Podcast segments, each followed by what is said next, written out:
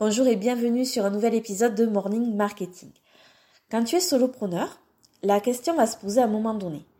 Qu'est-ce que je dois déléguer?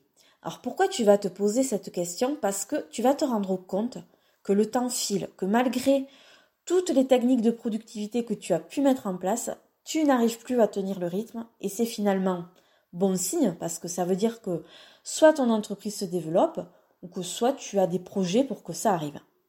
Mais qu'est-ce que tu dois déléguer en premier? C'est simple, tu dois déléguer là où tu n'apportes pas de plus-value. Autrement dit, là où tu es le plus mauvais. La tâche dans laquelle tu vas passer un temps monstrueux parce que tu n'as pas les compétences nécessaires pour être bon à ce niveau, ou parce que pour toi c'est hyper rébarbatif et que tu n'as pas envie de faire des progrès à ce niveau en te formant par exemple. Donc là, tu vas faire appel à un prestataire. Et donc la deuxième question c'est ben, comment choisir ce prestataire? D'abord, je crois qu'avant de te poser cette question, il va falloir que tu te mettes dans un état d'esprit un peu particulier, mais nécessaire si tu veux que la collaboration se passe bien. Il va falloir que tu acceptes que le travail ne soit pas fait comme toi tu l'aurais fait. Et tu vas voir plus tard que c'est encore plus dur d'accepter ça quand tu vas déléguer une tâche où tu es bon. Donc c'est même terrible, mais il faut arriver à lâcher à ce niveau.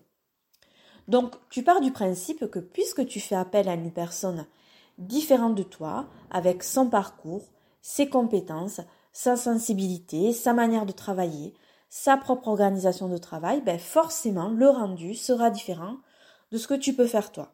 À toi de juger jusqu'où tu veux que ce soit différent. Et pour cela, tu dois absolument cadrer ta demande. Faire un briefing extrêmement précis de ce que tu veux et comment, donner un cahier des charges complet. Ce n'est qu'à cette condition de cadrer ta demande euh, que tu pourras choisir le prestataire qui correspond vraiment à tes attentes et à ton projet.